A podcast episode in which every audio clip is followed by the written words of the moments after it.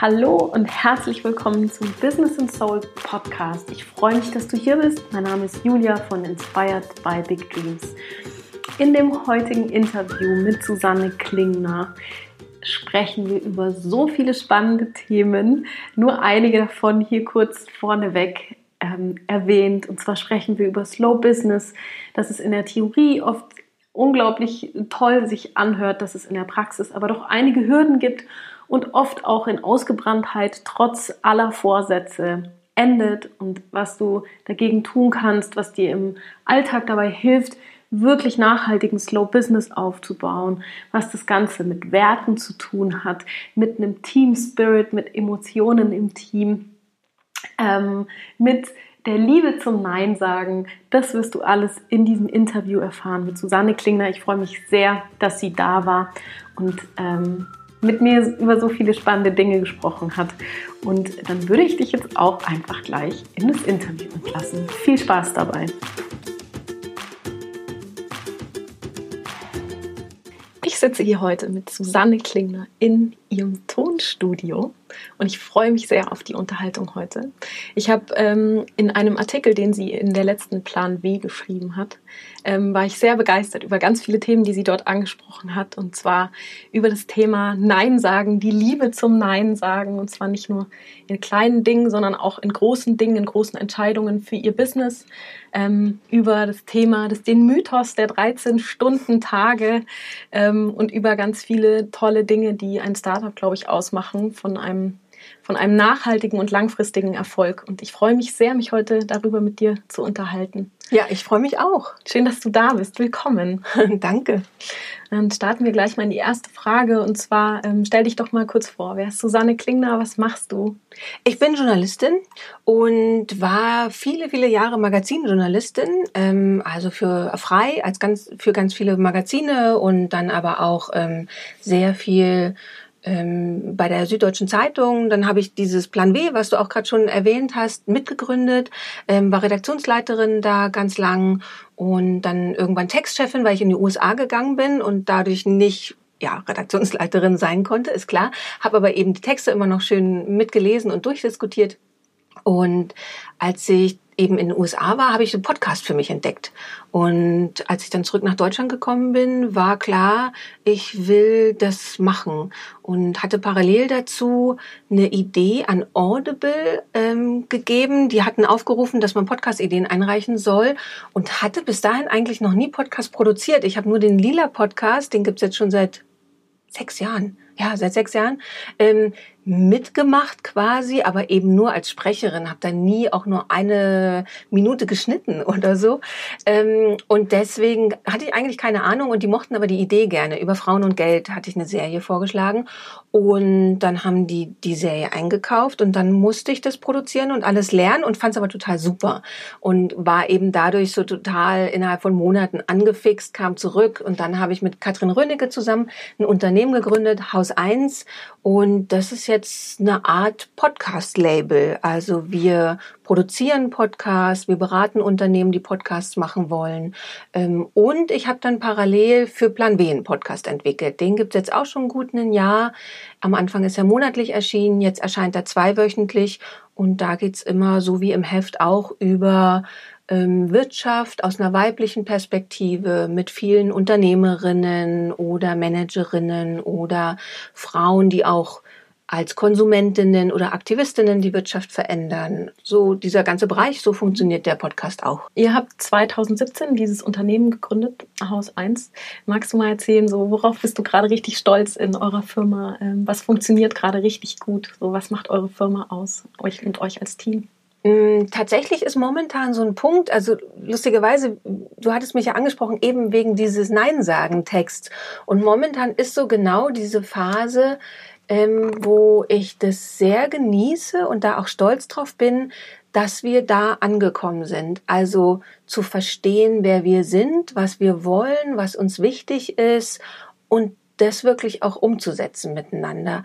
Also irgendwie hatten wir natürlich immer das Gefühl, wir wissen, was wir wollen. Und am Anfang war das einfach, ja, wir wollen Podcasts machen und wir wollen anderen ermöglichen, Podcasts zu machen, indem wir zum Beispiel Werbekunden ranbringen oder irgendwie Finanzierungspartner ähm, an Land ziehen und solche Sachen. Aber man ich glaube, ganz automatisch kommt man immer so ein bisschen vom Weg ab. Ja, also wir werden bestimmt gleich noch mehr darüber reden, eben dieses, was stimmt von außen auf einen zu, was denkt man, was die Zwänge sind, also zum Beispiel wachsen oder Geld verdienen und sowas. Und dann haben wir beide die Erfahrung gemacht, wir sind eigentlich unglücklich damit, die ganze Zeit nur so den, der Nachfrage nachzurennen. Also es kommen dann, da gibt es dann Wochen, wo zwei, drei Anfragen da sind. Könnt ihr uns mal ein Angebot für die Produktion von so einem Podcast machen?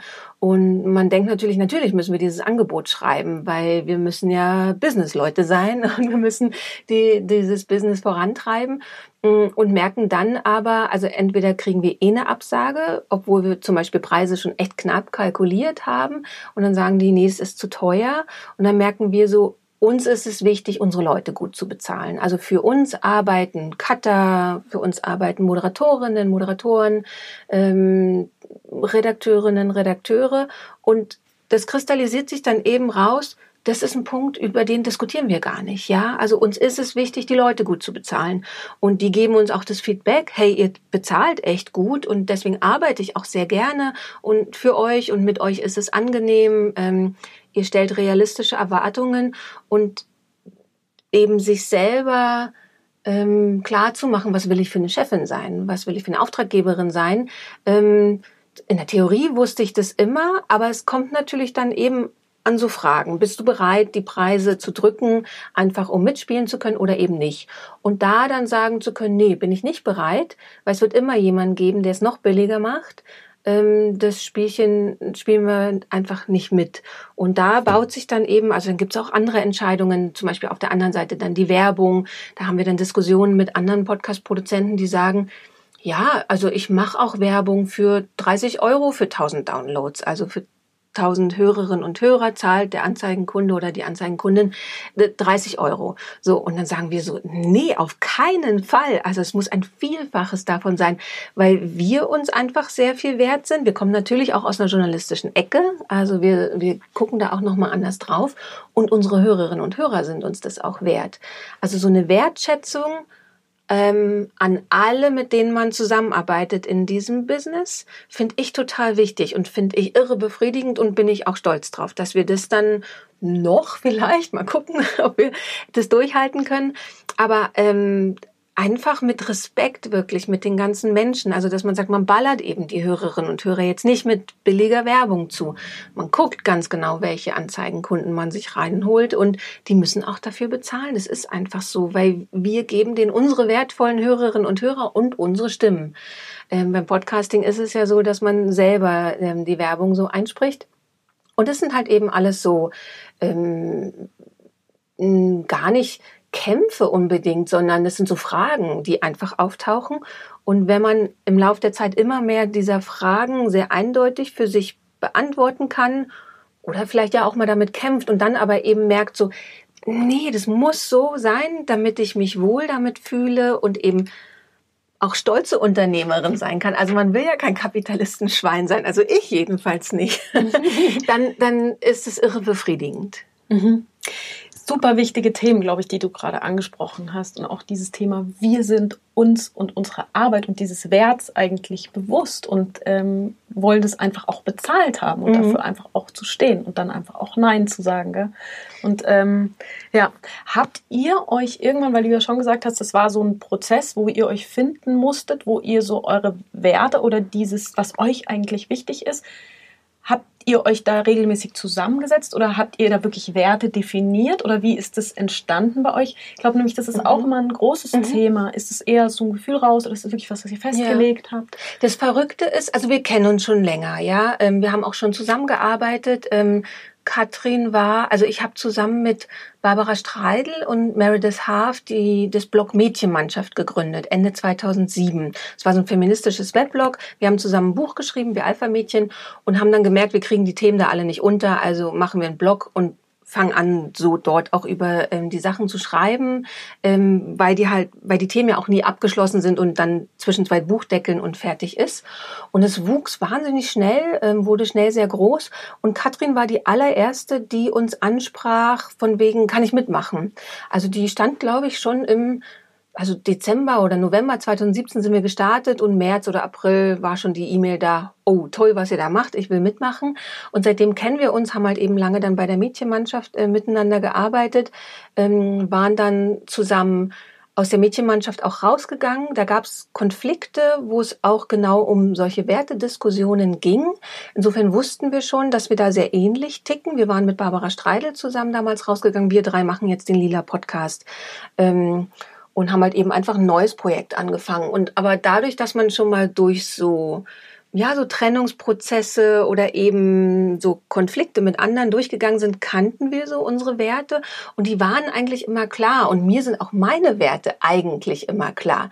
Das Problem ist, dass sie einem nicht bewusst sind. Die sind einem klar, aber nicht bewusst. Also ich weiß nicht, ob man den Unterschied. Ja, ich ja ne? total. Ich glaube, jeder hat so ein inneres Gefühl ja. von so, ah, das passt mir gerade überhaupt nicht. Ja. Und oft ist es dann so, wenn einem die nicht bewusst sind, dass man nicht drauf hört. Ja, genau. Obwohl man eigentlich sich innerlich so denkt, so, Mm -mm, genau. Passt eigentlich nicht. Ja, ich habe eigentlich einen sehr starken, auch moralischen Kompass. Ähm, aber es ist, ich bin gleichzeitig ein, ich sag mal, flexibler Mensch. Also ich höre mir gern die Meinungen anderer Leute an. Ich bin sehr offen für andere Lebensansätze, andere ähm, ja auch Arten zu arbeiten. Also ich bin einfach ein sehr, sehr offener Mensch, was das angeht.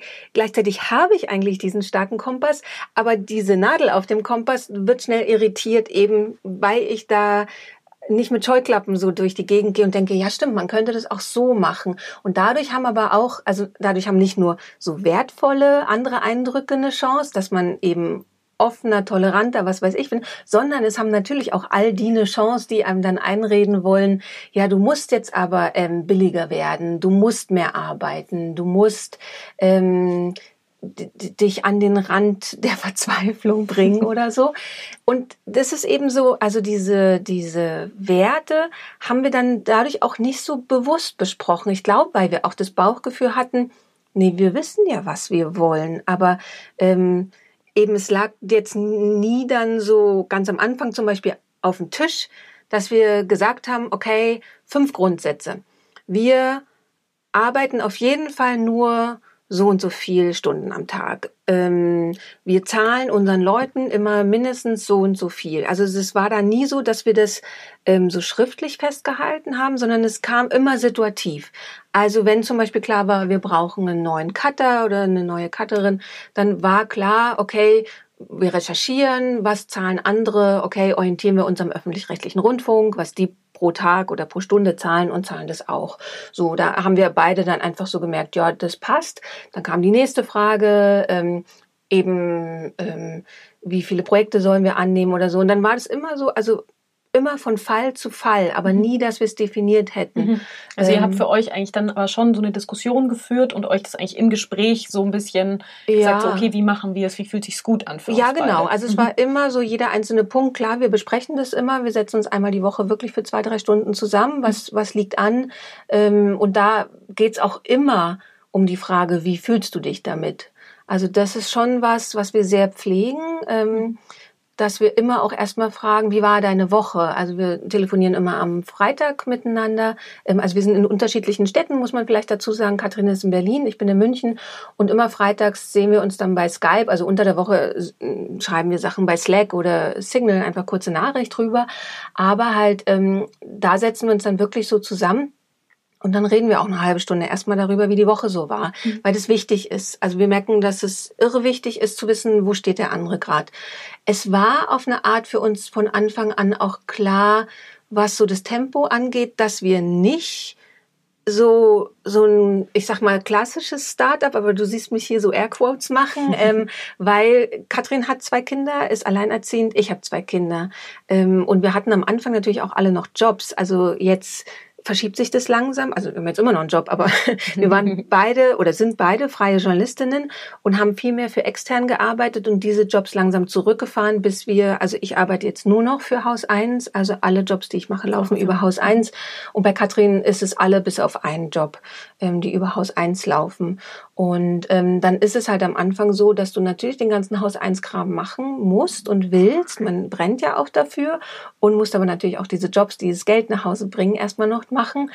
Und uns war das in der Theorie schon auch klar, ähm, dass wir uns nicht ausbrennen wollen. Also letztes Jahr zum Beispiel auf der Republika, ähm, den hätten wir beide gehalten. Ich war dann krank und Katrin hat dann den Vortrag gehalten über Slow Business, also warum wir Slow Business betreiben, ja. Mhm. Ähm, und das ist aber lustigerweise tatsächlich dann so ein Ansatz, wenn du sagst, du willst es nicht so machen wie das klassische Startup, wo du echt immer hinterher sein musst.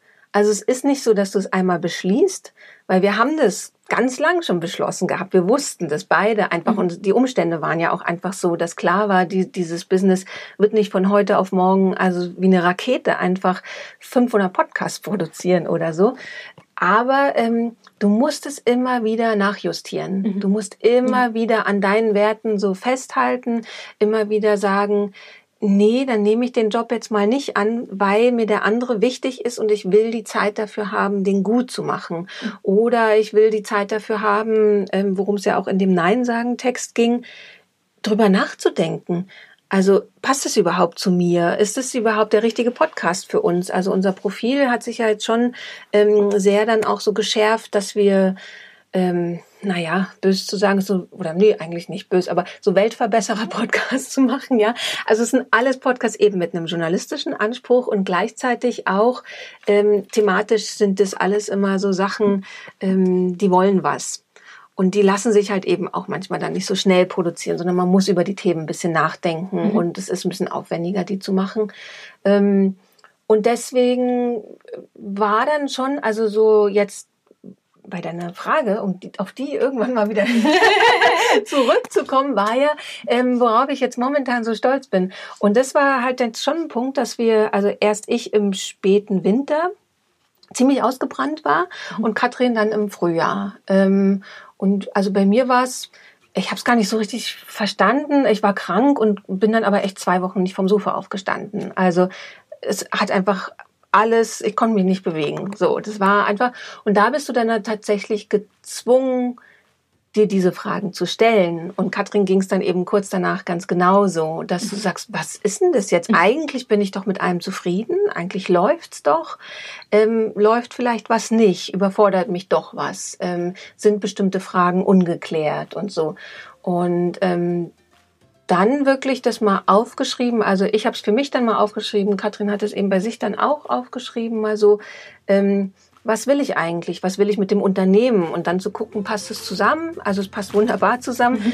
Äh, zum Glück ähm, ist es dann nicht so, dass eine sagt so, oh Gott, mir ist es alles zu viel und die andere sagt, ja, dann Pech gehabt, dann bist du raus oder so, sondern wir sind da beide schon sehr ähnlich, was das angeht. Ähm, und das finde ich gerade ein extrem interessanten und guten Zustand. Mhm. Also es gibt so ein paar Fragen, die sind einfach noch nicht geklärt, deswegen sage ich auch interessant, also weil ich würde jetzt nicht sagen, es ist alles Hiopai, ähm, mhm. weil halt eben immer wieder das Ding ist. Also ich bin auch so, ich bin so ein hyperaktiver Mensch tendenziell. Ich könnte total diese 14 Stunden arbeiten, wenn ich keine Kinder hätte und keine Freunde, dann wäre mir das, würde ich das sofort machen. Ja, also das äh, würde mir überhaupt nicht schwer fallen. Aber ich bin auch ein Typ, der dann schnell ausbrennt, also weil ich einfach zu viel arbeite. Ähm, und das ist dann eben so ein Kampf, den man mit sich führen muss, dass man sagen muss, ähm, was bringt es denn, diese 14 Stunden mhm. zu arbeiten? Führe ich denn, äh, fälle ich wirklich bessere Entscheidungen? Nein. Mhm. Geht es mir wirklich besser? Nein. Kann ich meine Freundschaften pflegen? Nein. Ja. so, und mit Kindern ja. ist es sowieso alles mhm. hinfällig, ja. Also es sei denn, es ist ein Wurscht. Aber ähm, am Ende geht's einfach nicht. Dadurch, dass ich auch zu Hause, ich habe mein kleines Studio ja hier in meiner Wohnung, äh, die kommen halt irgendwann nach Hause. Ich habe halt keine Chance dann zu sagen, äh, ja, so wer war das? Ähm, Heinrich Mann, der dann immer in seinem Studierzimmer saß und gesagt hat, ja, Kinder, raus mit euch. Ne? Der hat die gnadenlos rausgeschmissen und hat dann da geschrieben und Papa arbeitet halt. Und mhm. nicht, nicht der Anspruch. Das wäre jetzt nicht so mein Ding, ja. Ach, jetzt hast du so viele spannende Themen angeschnitten, äh, vom Nein sagen über was ist eigentlich Slow Business, trotz dieses Slow Business Gedanken eigentlich zu sagen, so, wow, wir haben uns total ausgebrannt, mm. obwohl wir total wussten, ja. was wir wollten. Ich würde da total gerne äh, tiefer reingehen ja. in die Themen und dann auch dieses Mama sein und Business. Ja. Das ist, glaube ich, auch was so spannend ist für so mhm. viele Hörer da draußen. Es gibt wahnsinnig viele Gründerinnen, die mhm. auch nebenbei Mama sind und da eine große große Herausforderung. Wo gehen wir denn jetzt rein? Such ähm, dir was aus. ähm, vielleicht magst du kurz mal reingehen in diese Krise, von der du ja. erzählt hast, oder ja. wo, wo ihr beide eigentlich dann so kurz nacheinander mhm. wart. Mhm. Wie hat sich das bemerkbar gemacht und wie kam es überhaupt mhm. dazu, dass ihr da reingerasselt ja. seid? Obwohl ihr ja schon immer, du meintest ja auch, ihr hattet eigentlich immer schon den Anspruch, eher Slow Business. Ja, total. Und ihr seid dann aber trotzdem reingerasselt. Ja. Ja, verrückt eigentlich, ne? Aber das ist so. Und ich glaube, ähm, jedem, dem das auch schon passiert ist, kann es voll nachvollziehen, weil in der Theorie ist es alles gut und schön.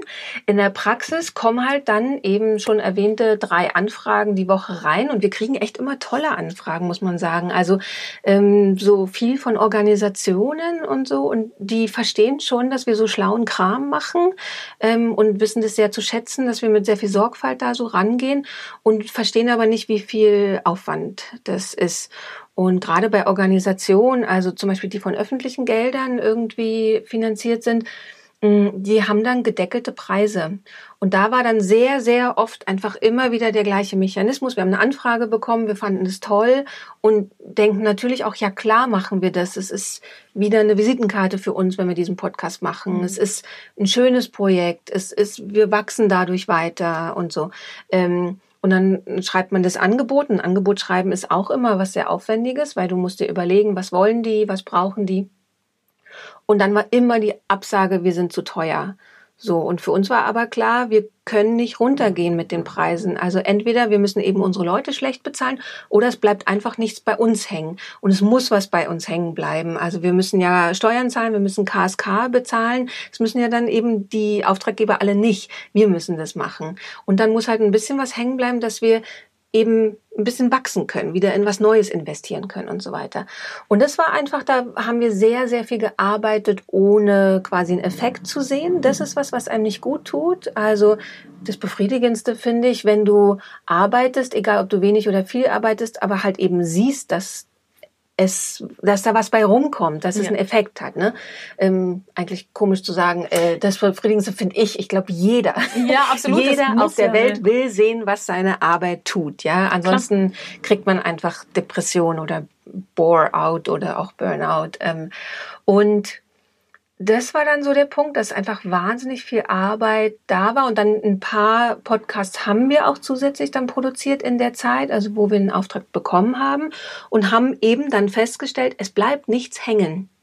Und teilweise bleibt noch nicht mal was für unsere, für diese Orga-Arbeit hängen. Wir können dann zwar unsere ganzen Leute bezahlen, aber halt ähm, für uns bleibt nicht wirklich was hängen. Ähm, Katrin hatte jetzt mal einen Überschlag gemacht die letzten drei Monate und dann ist sie mit einem Minus daraus gegangen. Mhm. Ja, und das ist halt so, ähm, das ist dann vielleicht eine Ausnahme, aber es ist halt trotzdem, dann denkt man, man macht was falsch, ja, obwohl man eigentlich einfach nur ähm, immer reagiert hat. Also das ist, glaube ich, das Problem. Man hat immer reagiert, hat aber sich zum Beispiel nicht überlegt, lohnt sich das für uns? Ähm, machen wir das wirklich? Wie können wir gucken, dass unsere Arbeit hier drin jetzt auch mitberechnet ist und mitbezahlt ist? Ähm, da gab es halt eben einfach so ein paar Situationen, die zusammengekommen sind und die einen dann umschmeißen. Also wenn dann auf so einer emotionalen Ebene nicht so ein Frust da ist, ich glaube, dann haut einen das auch nicht um, dann arbeitet man halt so weiter. Aber wenn halt eben dann dazu kommt, ähm, dass es unbefriedigend wirkt, dann, dann, es ist ja manchmal dann erst der Punkt, wo man mal kurz eine Pause hat, nachzudenken, da fällt man dann um. Ne? Mhm. Vorher ist einfach stur weiterarbeiten. Ähm, ich glaube, nur so kann ich das so ein bisschen erklären. Ich weiß nicht, ob es nachvollziehbar ist, wenn man jetzt nicht in dem Business arbeitet, aber ähm, nochmal eben für sich so Sachen zu klären. Man kriegt halt von außen immer angetragen, ähm, du bist zu teuer. Also mhm. das war was, was wir ganz oft gehört haben, wo wir aber eigentlich innerlich wussten, nee, mhm. wir sind nicht zu teuer, dass diese Arbeit ist es wert. Ähm, es gibt aber eben auch ganz viele Produzenten, Produzentinnen, Mei, die stecken halt nicht so viel Arbeit da rein, ja, und die sind dann natürlich billiger und es ist gut für die und uns würde es aber schwer fallen, jetzt irgendwie anders zu arbeiten, mhm.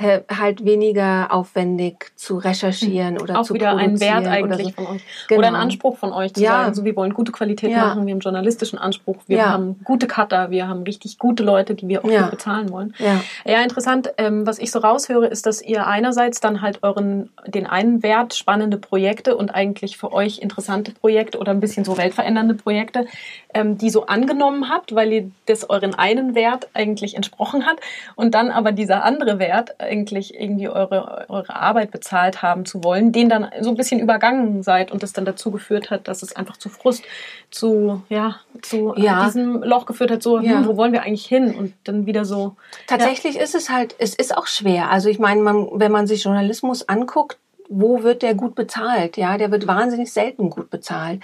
Also wir kommen beide, Katrin aus dem Zeitungsbereich, die hat viel für Zeitungen geschrieben, ähm, ich aus dem Zeitschriftenbereich und also da kämpfen halt alle total, ja. Also Journalismus ist jetzt natürlich eh kein Feld, wo man sagen kann, da werde ich jetzt reich. Das war uns auch klar.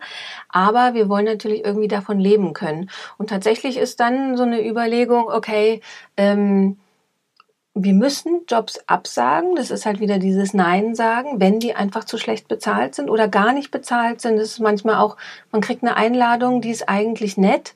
Ähm, und dann heißt es aber, ja, es gibt kein Honorar. Und wenn man dann so guckt, wer ist dann da noch mit, zum Beispiel bei einem Workshop oder so, das sind dann Leute, die sind angestellt und die machen das halt in ihrer Arbeitszeit. Und wir wir werden halt nicht bezahlt in dieser Zeit und es ist dann mit Anreise und dann eben Vorbereitung und allem drum und dran. Und so schön das dann ist, muss man dann abwägen, entweder ich kann da so coole Kontakte machen, dass es ein Investment ist in die mhm. Zukunft, oder ich kann es halt eben einfach nicht machen. Mhm. Ähm, und dass man ähm, schaut, dass man eine Mischung irgendwie hinkriegt. Was hat euch ähm, geholfen und beim Nein sagen? Oder wie habt ihr das Nein sagen gelernt? Tatsächlich hilft die Firma selber, muss ich sagen. Also so für mich selber kann ich wahnsinnig schlecht Nein sagen. Also bei mir muss nur jemand, also noch nicht mal fragen, kannst du mir helfen, sondern wenn jemand vor meinen Augen struggelt, das frag ich sofort, kann ich dir helfen. Ähm, und parallel ist das Thema auch Geld, dass ich das für mich selber ähm, fand, also obwohl ich immer schon, also allein aus feministischen Gründen immer gesagt habe, nee, man muss immer zehn Prozent mehr verlangen, als man noch angenehm findet, ja, weil ich wusste einfach, dass die Männer alle viel mehr kriegen, so. Und es war schon was, was bei mir als Thema da war und was ich auch betrieben habe. Aber ich merke jetzt, wo ich das für die Firma mache, fällt mir das so viel leichter, weil es einfach komplett entkoppelt ist von meinen Gefühlen, von meinen Ängsten, jemanden vor den Kopf zu stoßen oder als gierig zu gelten oder als egoistisch, wenn ich nicht helfe ähm, und nicht Ja sage. Ähm, das geht mit dieser Firma total toll. Dafür schätze ich auch diese Firma. Ich kann relativ gnadenlos mittlerweile, ähm, wenn ich zum Beispiel auch weiß, jemand hat Geld, ähm, das ist zum Beispiel ein kommerzieller Auftrag, da muss ich einfach viel mehr verlangen. Ähm, und wenn die mir in der E-Mail vorher gesagt haben, ja, ja, geht schon, diese Summe X, äh, wenn ich das abgecheckt habe, dann kriegen die auch diese Preise davon Latz geknallt. Einfach weil die würden das jedem anderen dann auch zahlen. Wir hätten uns dann nur nicht getraut zu fragen. Und ähm, mit dem Nein sagen ist es genauso, dass da ist dann diese Firma und ich sehe, welche Kapazitäten hat die Firma gerade. Da bin ich eine der Kapazitäten, aber ich muss nicht von mir aus persönlich Nein sagen, sondern kann einfach für die Firma Nein sagen. So, mhm. ähm, es ist natürlich trotzdem total schwer. Also das ist was, ich glaube nicht, dass man das so von heute auf morgen und einmal ausgebrannt und die große Erleuchtung und dann ist man ein anderer Mensch, ja. Ähm, man ist ja, also ich bin total dazu erzogen, eben immer zu helfen, immer auf andere zu schauen. Ich komme aus Ostdeutschland, das ist, glaube ich, auch nochmal so ein Punkt. Ähm, da wurde man sehr gemeinschaftsorientiert erzogen. Ähm, bei uns war Selbstverwirklichung Selbstverwirklichung nicht so ein großes Thema. Und das merke ich schon. Also gerade jetzt lebe ich in München, da funktioniert schon die Gesellschaft immer noch anders. Also es ist lange her. Ich meine, äh, ich war elf, als die Wende war, aber trotzdem diese Sozialisation hat man drin, weil die Eltern ja auch eben ostdeutsch waren. Ähm, und das ist schon was, wo ich glaube, da werde ich mein Leben lang dran kämpfen. Aber es ist auch, dass man merkt, wenn man diesen Schritt geschafft hat oder wenn man merkt, ich habe mich da weiterentwickelt, dass das so ja eben, wie du gesagt hast, da ist man dann stolz drauf. Also das ist eben auch jetzt momentan so ein Punkt, wo ich dann stolz drauf bin, weil es mich auch überrascht einfach an mir selber, mhm. dass man das ändern kann. Mhm. Und das ist ja dann was, wo man auch geflasht ist, wo man denkt, geil, das geht ja. Mhm. Super, ja. auch das Verhältnis zu Geld, was du eigentlich gerade ja. gesagt hast, wirklich zu sagen so, okay, ähm, ich fühle mich damit inzwischen einfach auch wohler, zu sagen ja. so, hey, das ist mein Preis, so ist es, meine Arbeit ist was wert. Und wenn nicht, dann halt, okay, nein, ja, aber das ist halt eben das Schwere, weil wenn du dann immer wieder Leute triffst und du, du, du kriegst immer wieder gesagt, also sei es jetzt zum Beispiel die Anzeigenpreise und du weißt, die bieten andere Anzeigenpreise an und dann die Anzeigenkunden gehen zu denen, dann hast du kein Einkommen, ja, was jetzt so die Anzeigenseite angeht. Ähm, wenn du dann mit deinem Angebot, also zum Beispiel bei Organisationen ist es tatsächlich einfach so, die gucken einfach, die vergleichen einfach nur die Summen. Und wenn du da an einem Posten drüber liegst oder in der Endsumme liegst du 50 Euro drüber, was ja nicht viel ist, oder nehmen die dich nicht. Die nehmen einfach gnadenlos dann den billigeren.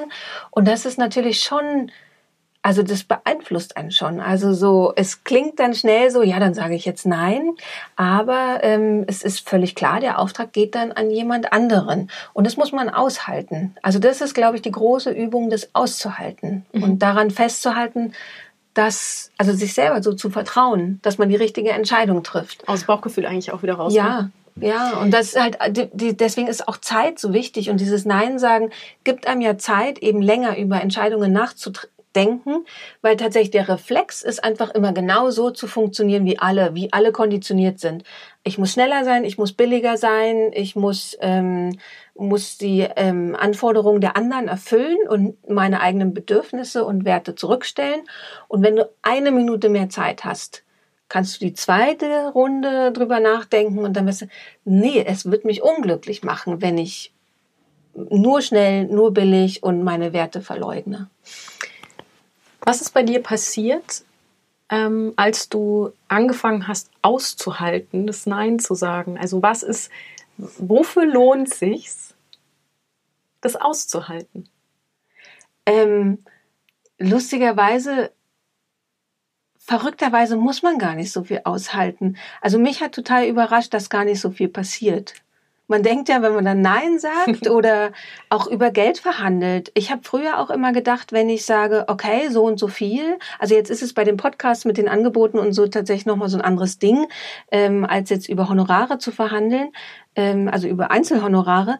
Ähm, weil da sagen die tatsächlich einfach nein. Aber so meine Erkenntnis, was so Einzel, also zum Beispiel Speaker-Honorare oder so angeht, ist, dass du denen was vorschlägst und dann denkst du, hm, naja, wenn es jetzt zu hoch ist, dann sagen die einfach nein.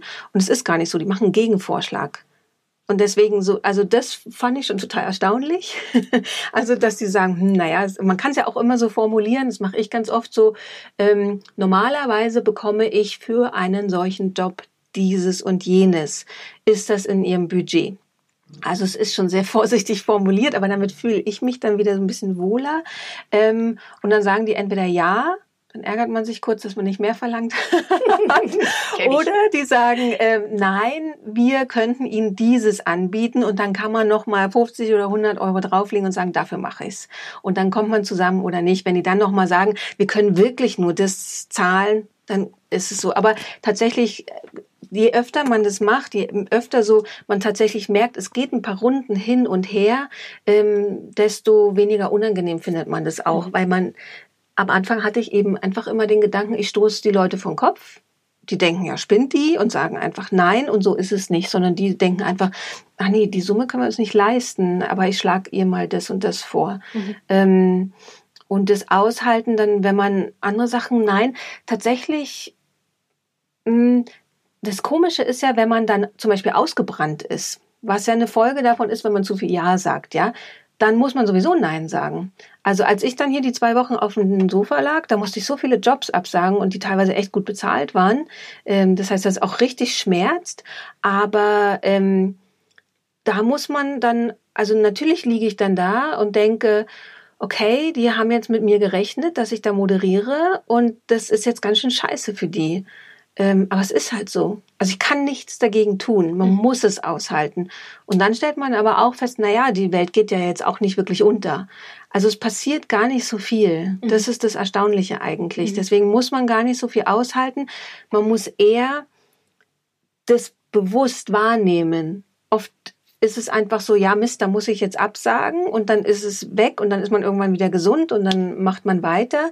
Ähm, und sich ganz bewusst dieses Gefühl einsacken zu lassen. Das ist überhaupt nicht schlimm. Alle wünschen dir gute Besserung und gut ist. Mhm. So, jeder kann mal krank sein. Das Ding ist ja auch, ich bin der verständnisvollste Mensch, wenn jemand anders krank wird. Mhm. Also da denkst du, ja, kann ja derjenige nichts dafür. Da müssen wir jetzt irgendwie umplanen. Wenn ich aber absage, ähm, denke ich, die Leute kotzen voll. Also sind voll sauer oder so. Und das ist natürlich totaler Quatsch.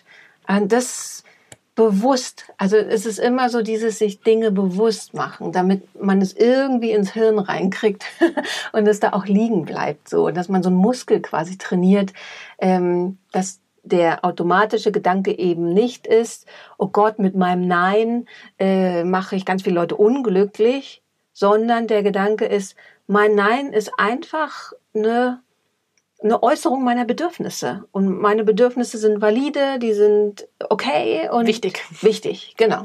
Absolut, ja, absolut. Ähm, die Frage, die mir immer wieder äh, kommt, ich glaube auch vielen anderen beim Nein sagen, ist das Nein sagen der Luxus des Erfolgs? Weißt du, was ich meine? Mhm. Also mhm. darf man, also weil du sagst jetzt, ihr habt super viele Anfragen bekommen Mhm. Glaubst du, es macht Sinn, das auch von Anfang an zu kultivieren? Würdest ja. du es heute anders machen, auch wenn du irgendwie eine neue Firma gründen würdest und nicht den Erfolg hättest? Ich frage mich manchmal so, mhm. ja, jetzt haben die ja total viele Aufträge mhm. und können irgendwie Nein sagen. So, das kann ich mir einfach nicht leisten. Ja. So, dieser Gedanke ja. kommt, glaube ich, super Nee, oft. tatsächlich, also oft, wenn ich mich mit Leuten unterhalten habe, ähm, auch so über Jobsituationen, so ich war immer freie Journalistin, also nie angestellt irgendwo, mal so mit Projektverträgen, also zum Beispiel bei Plan B war ich ja eben, habe ähm, die Redaktion da organisiert und ähm, quasi Texte eingetrieben und so, da hatte ich eben schon so einen Werksvertrag, also ich wusste dann immer, ich bin dafür zuständig und krieg die und die Kohle. Also es war dann so ein recht verlässlicher Job. Ähm, oder ich war auch mal Pauschalistin beim SZ-Magazin, wo man dann jedes, jeden Monat sein Geld so hat, aber immer frei.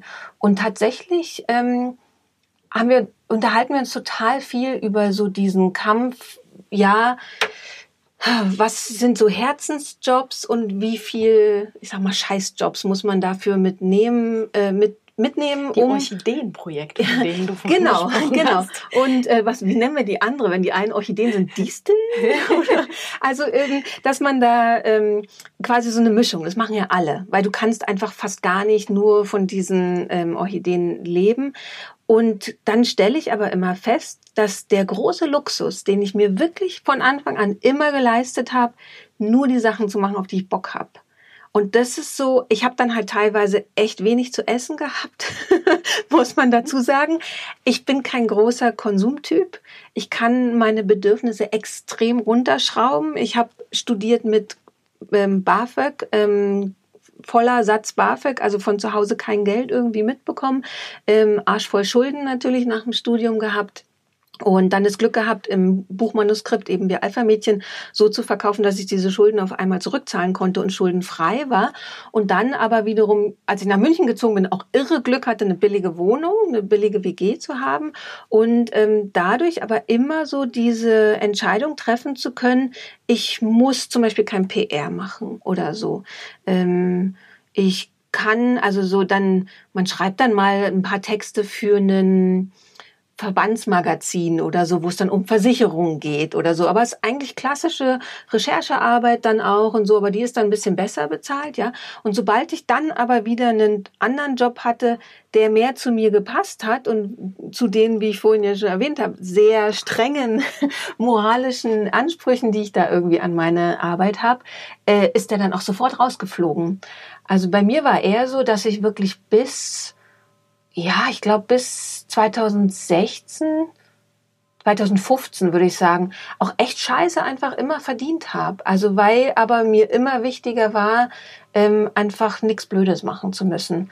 ähm, wo ich nicht dahinter stehe, weil ich mich selber kenne, dass mich das unglaublich unglücklich machen würde. Also ich bin da ein recht intensiver Typ, so emotional, dass ich das dann nicht aushalten kann. Also ich ähm, neigt dann schnell zum mich selbst bemitleiden, dass ich denke, oh Gott, was muss ich jetzt da tun? Und ähm, so, das weiß ich und da habe ich keinen Bock drauf. Und deswegen, also ähm, tatsächlich glaube ich schon, dass man es von Anfang an machen kann. Andererseits ist es natürlich dann trotzdem immer noch ein Luxus. Also ich lebe natürlich trotzdem in Umständen oder habe damals eben dann ähm, noch erst keine Kinder gehabt, dann eben lebe ich auch mit einem Mann zusammen, der auch Geld verdient und das hat dann immer hingehaut. Wir haben dann zusammen in dieser billigen Wohnung gewohnt, brauchten gemeinsam nicht so viel Geld. Ähm, aber es ist natürlich was, was kein Konzept ist für ähm, jemand, der oder die keine Chance hat, außer an der Supermarktkasse zu arbeiten. Ne? Ähm, aber wenn wir jetzt eben über so unsere Bubble quasi reden, glaube ich schon, dass man sich immer entscheiden kann. Mhm. Also so ein Thema, es ist jetzt so ein bisschen abseits, aber ähm, hat auch mit Geld und Werten zu tun. Also immer wieder kriege ich so von Freunden oder mittlerweile sind es nicht mehr Freunde. Wir haben jetzt alle unsere Kinder schon einigermaßen aus dem Gröbsten, aber als wir so in der Phase waren, als wir alle Kinder gekriegt haben und ganz viele gesagt haben, ähm, ja, die Frau bleibt zu Hause und weil der Mann mehr verdient. Und bei uns war das auch so. Mein Mann hat auch mehr verdient und trotzdem war so völlig klar, wir bleiben halbe halbe zu Hause. Der hätte mir auch einen Vogel gezeigt, wenn ich gesagt habe, ich mache viel mehr Elternzeit als du. Ich habe auch sehr schnell keinen Bock mehr gehabt, zu Hause zu sein, weil ich einfach sehr gern arbeite. Und natürlich hat uns das auch Geld gekostet. Aber das muss egal sein, finde ich, bei manchen Dingen. Also ähm, dann hat man halt mal weniger Geld. Also Nee, ich würde bei manchen Dingen würde ich immer aufs Geld verzichten. Mir ist dann Geld zu unwichtig. Ich versuche Geld wichtig zu machen, weil ich weiß, wie wichtig es ist. Also ich schreibe ja auch zu Frauen und Geld ganz viel und Geld ist Macht und das ist ein wichtiges Thema und so weiter und so fort. Andererseits sich davon losmachen zu können, ganz bewusst, ist auch so eine Ermächtigung. Also sich bestimmten ich sag mal, kapitalistischer Scheiße nicht hingeben zu müssen. Mhm. so. Ja, zwei super, also zwei sehr wichtige Punkte, glaube ich. Einfach ja. trotzdem das Geld einerseits wichtig zu nehmen, seinen Wert anzuerkennen und dann aber auch let it go und eigentlich den Fokus davon so ein bisschen ja. äh, wegzunehmen. Auch meiner Meinung nach ist es auch, wenn man den Fokus davon weg so ein bisschen legt, dass dann habe ich die Erfahrung gemacht, dann kommt's auch. Lustigerweise, wenn, gell? Ja, ja, das ist äh, interessant. Finde ich auch. Ja, spannendes Thema.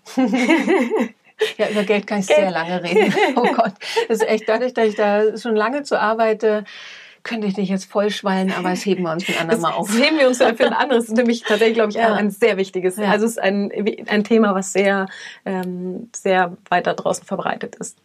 Ich würde ganz gerne äh, noch mal ganz kurz auf einen Punkt zurückkommen, den du am Anfang äh, so bisschen länger her. Und zwar eure Teamroutinen. Ich finde es ja. super spannend. Ihr nehmt euch einmal die Woche Zeit, mhm. du hast gesagt, auch so zwei bis drei Stunden, ja. um euch abzudaten. Ja. Was habt ihr in eurem Team? Weil es super, ihr seid ja, ähm, ihr seid ja auch remote, arbeitet ihr. Was mhm. ist da für euch wichtig? Was funktioniert? Was sind die Routinen, die bei euch wichtig sind gerade? Ähm also tatsächlich das Wichtigste, so das Kernstück eben von der Zusammenarbeit zwischen Katrin und mir ist so dieser Freitagstermin. Also wirklich sich Zeit zu nehmen, äh, Sachen miteinander zu besprechen. Ähm, da räumen wir uns einfach wirklich auch immer so ähm, Zeitfenster frei. Es gibt dann mal Tage, wo man weiß, wir haben jetzt nur anderthalb Stunden oder so, aber das genießt keine von uns. Also da merken wir auch, wir sind danach echt unbefriedigt, weil man eben nicht in Ruhe alles durchsprechen konnte. Ähm, das ist so quasi das Kernstück, weil wir da Sachen einfach auch ausführlicher besprechen, reflektieren und dann auch in die Zukunft planen und sowas.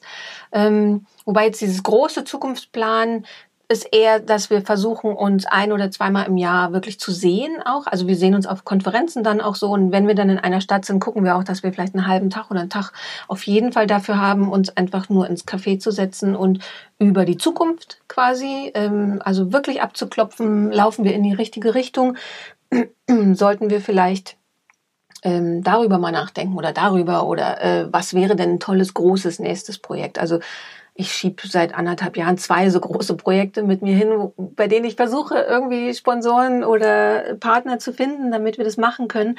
Hat bisher nicht funktioniert, und, aber ich habe immer noch große Leidenschaft dafür. Und die, das können wir nicht jeden Freitag besprechen, mhm. weil man die einfach so lange mit sich hinzieht. Aber halt besprechen wir dann bei solchen mhm. äh, Treffen. Und dann für diese alltägliche Arbeit nutzen wir Slack. Also weil wir einfach auch mehr Leute sind. Also wir sind dann, haben eben die ganzen Moderatorinnen, Moderatoren, die Producer. Ähm, also die meisten Podcasts bestehen mittlerweile aus so Dreier-, Vierer-Teams, ähm, dass wir da immer mehrere Leute haben. Und dann, ja, klassische Slack-Arbeit. Also pro Podcast gibt es einen Kanal oder mehrere Kanäle. Ähm, da wird abgesprochen, ähm, was die nächsten Themen sind, was man gesehen hat, was den anderen interessieren könnte. Ähm, muss man irgendwas planen oder so, also so, so klassisches Projektmanagement digitalerweise. Mhm. Ähm, was, glaube ich, ganz viele so nutzen, weil es einfach sehr angenehm ist.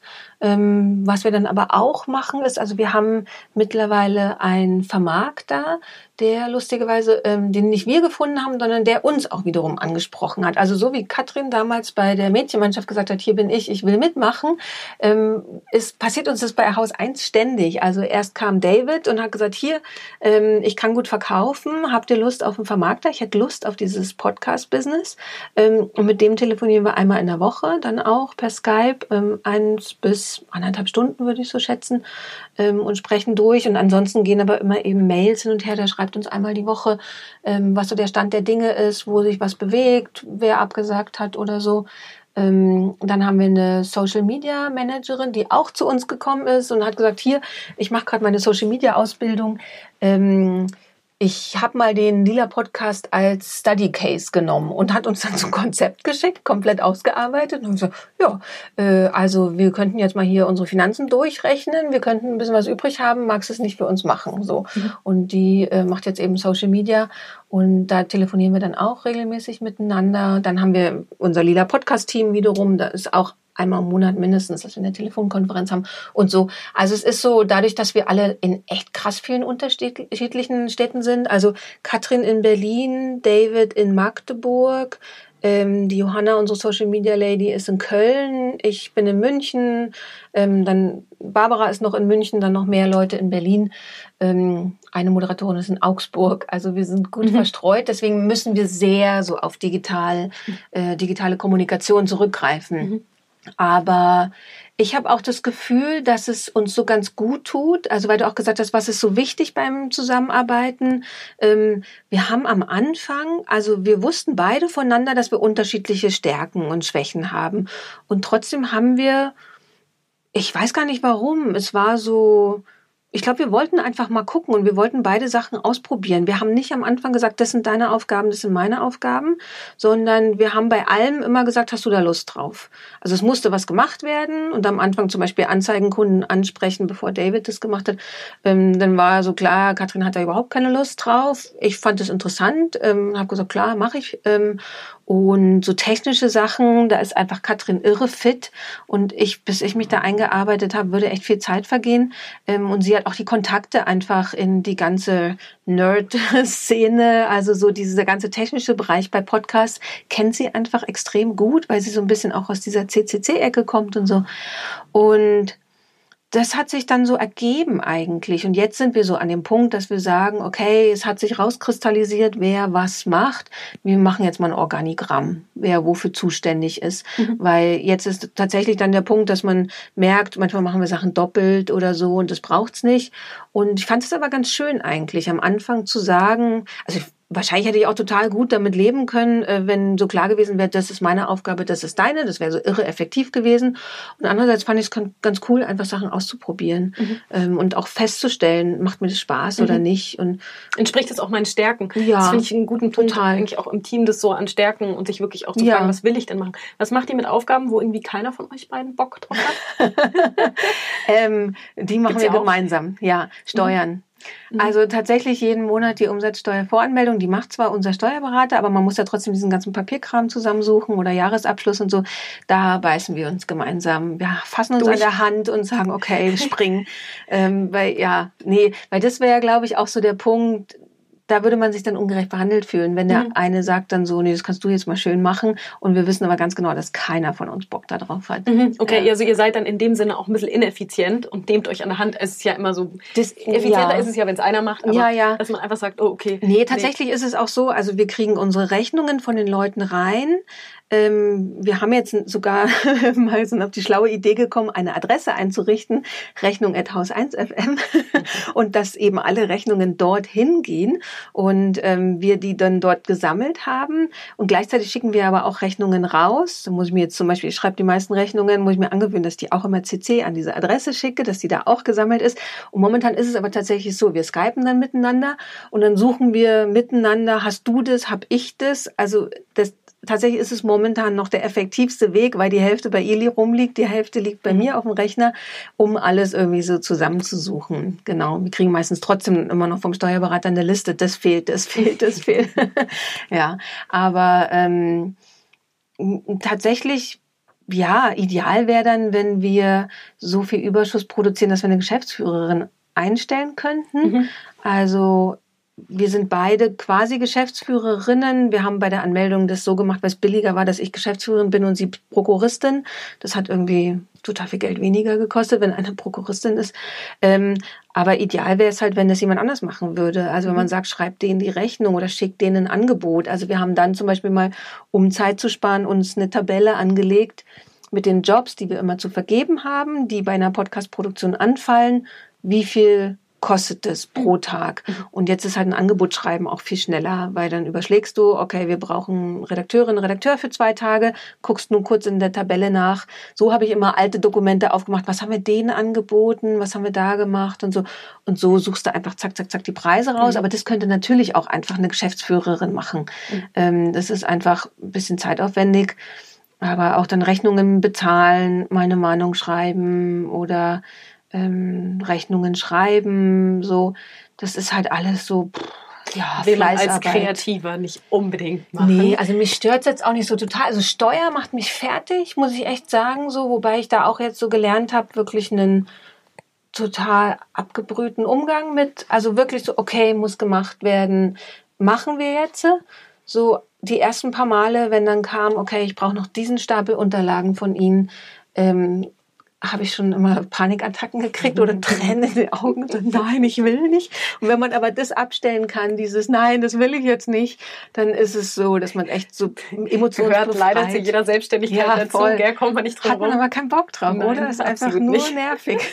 Und ja, deswegen ähm, es wäre der Idealzustand. Momentan sind wir da noch nicht und dann müssen wir beide leiden. Das ist einfach so.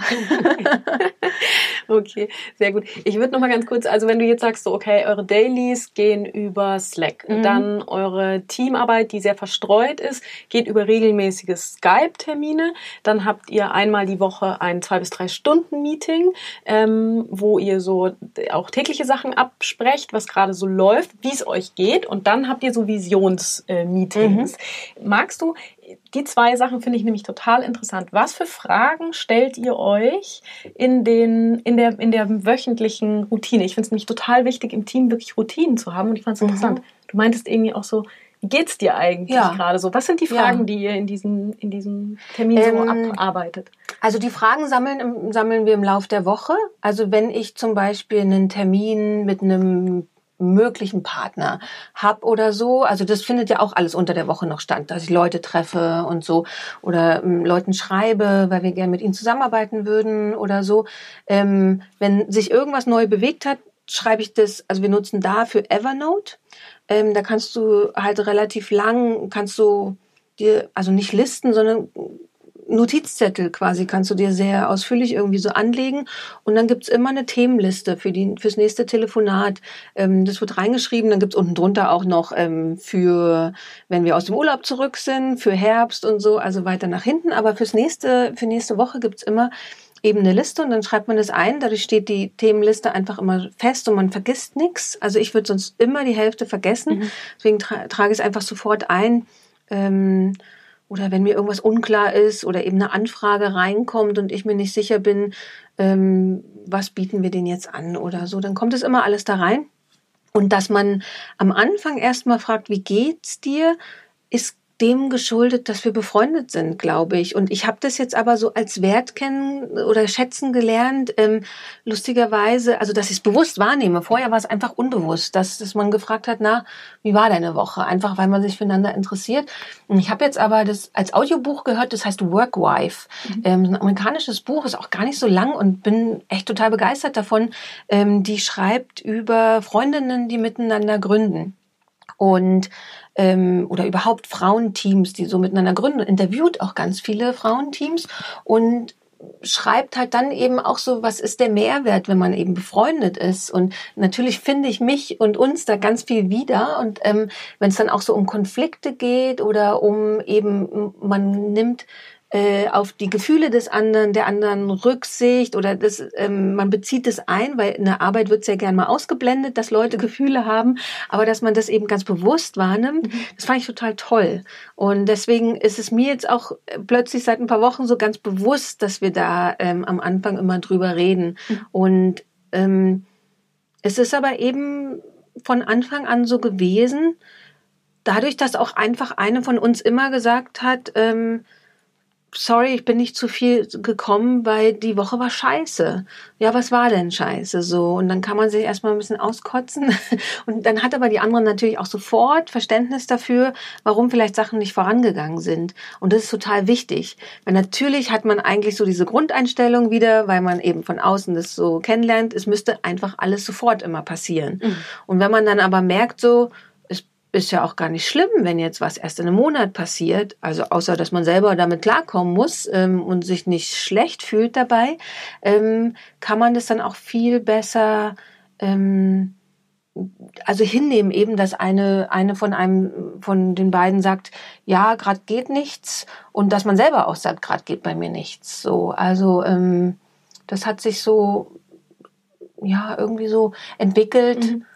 Ja. Super interessant, das ist ein schönes, schöner Buchtipp. Danke dafür. Ja, gerne. Weil ich äh, glaube wirklich, dass es ein ganz wichtiger Punkt auch ist, die Emotionen ähm, mhm. ins Business zu integrieren und das gar nicht so zu trennen einfach. Da kann ich auch einen Podcast-Tipp geben. Und zwar der allererste gerne. Plan W-Podcast war ähm, heute schon auf Arbeit geweint. Warum eigentlich nicht? Da ging es um Gefühle am Arbeitsplatz, ja. Ja, super. Die habe ich in meinem letzten Interview auch mit einem tollen Unternehmer drüber gesprochen. Und wie gesagt, das ist nicht nur Frauenthema, sondern nee, absolut auch Männerthema. Ja. Super. Äh, ja, den werde ich mir auch gleich rein.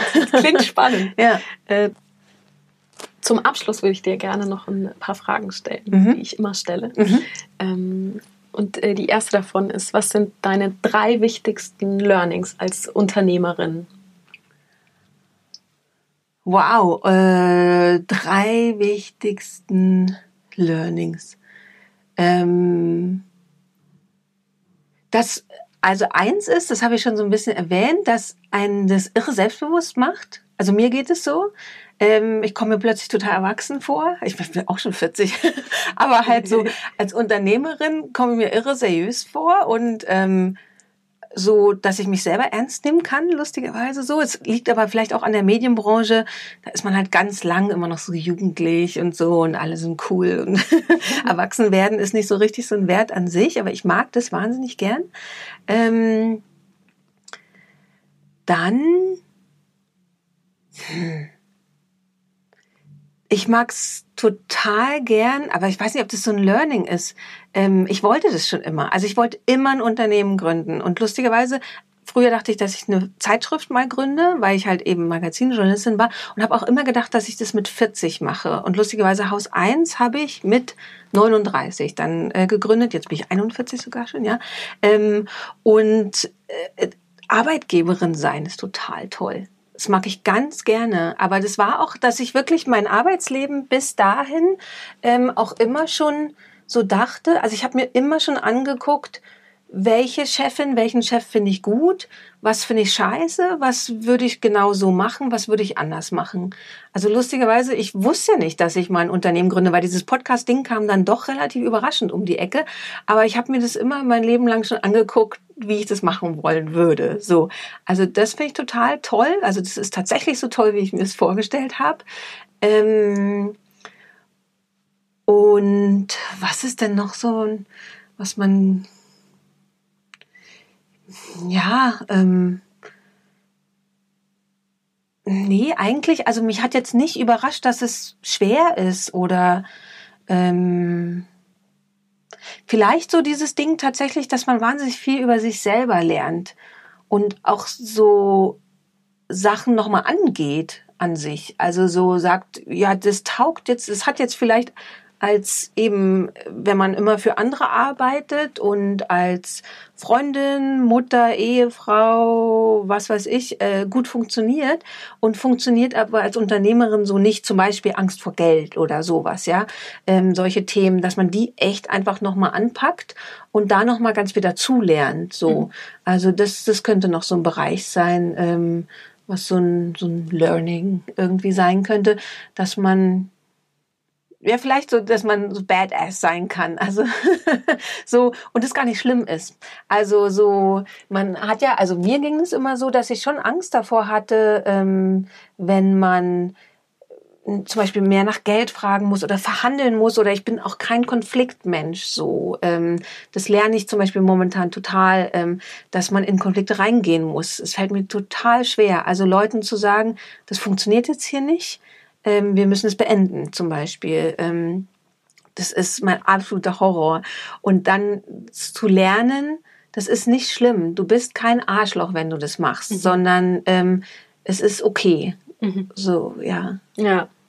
Super gutes Learning, äh, glaube ich auch. Ja, ich bin auch der Meinung, dass das Business oder das eigene Unternehmen das allergrößte Potenzial ist, uns, uns selbst weiterzuentwickeln und zu wachsen ja. und wirklich auch zu spüren. Oder wenn man deine Augen glänzen, wenn du das erzählst, ja. ist super. So einfach so zu merken, so, oh geil, ich kann das, das ja. ist super. Ich lerne da dazu und ich struggle da zwar und es ist schwer, wie du gesagt hast. Ähm, aber ich komme da drüber und ja. ich gehe eine Hürde nach der nächsten. Bei mir ist es tatsächlich echt voll auf einer Ebene mit einer Beziehung führen. Mhm. Also das ist auch was, wo ich total dran gewachsen bin. Also mhm. man muss mit jemandem klarkommen, man muss Konflikte aushalten, besprechen, man wächst aneinander. Ähm, Kinder haben, die mich sehr oft an und über meine Grenzen gebracht haben und da mit sich selbst nochmal anders klarzukommen und das Unternehmen auf jeden Fall total. Mhm.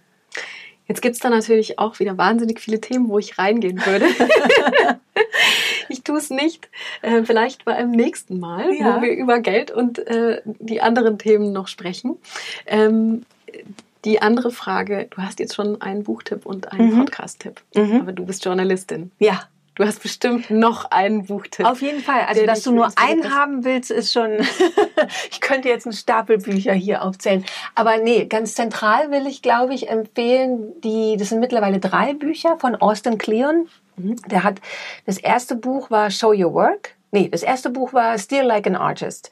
So, und da geht es darum, wie Kreativität entsteht. Also viele erwarten so, dass Kreativität aus einem selbst heraus entsteht. Ähm, und es ist aber eigentlich, man muss Sachen angucken, Sachen anfassen, man muss raus ähm, und klauen. Also er sagt eben, äh, klau wie ein Künstler. Also Künstler haben sich immer durch andere Künstler inspirieren lassen und ähm, neue Ideen kommen nicht aus dem Vakuum, sondern weil man durch die Arbeit von anderen inspiriert wurde. Also klauen in dem Sinne natürlich nicht Copy-Paste, sondern genau.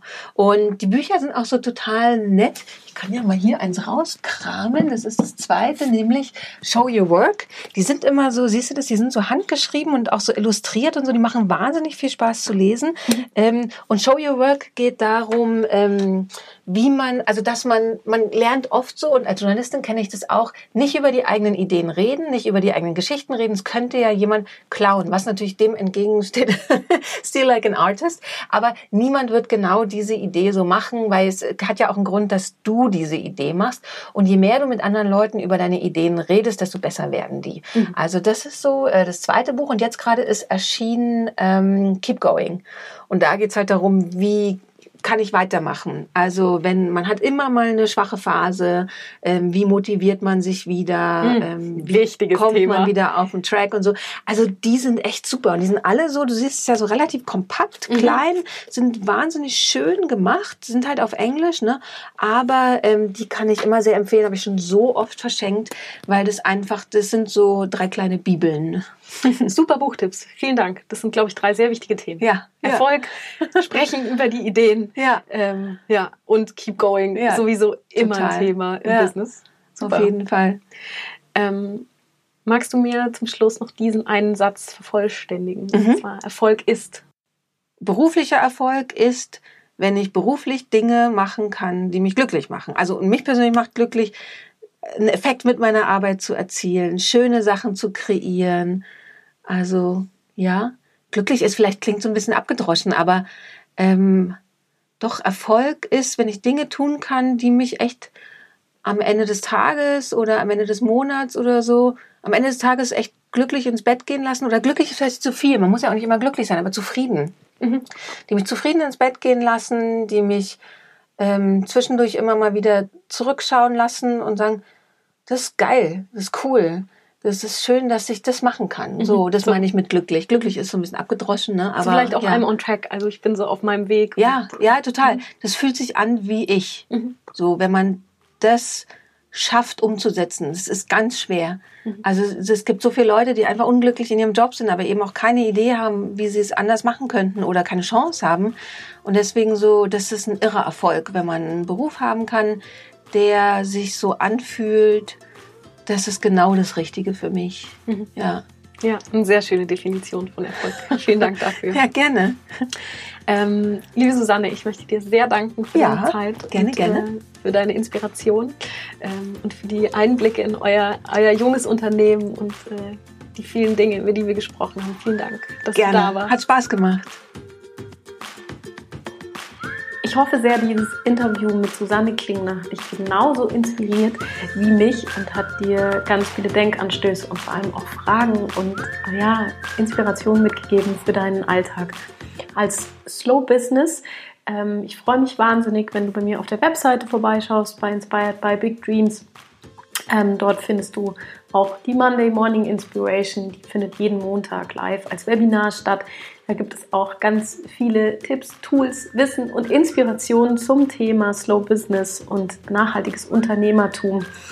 Ähm, ich freue mich, wenn wir uns dort sehen. Da kannst du dich kostenlos anmelden. Ansonsten freue ich mich immer von dir zu hören, über Feedback ähm, und alles, was du loswerden möchtest. Ich freue mich von dir zu hören, dich zu sehen, was auch immer. Ich wünsche dir eine ganz wunderbare, erfolgreiche und genauso erholsame Woche. Bis dahin.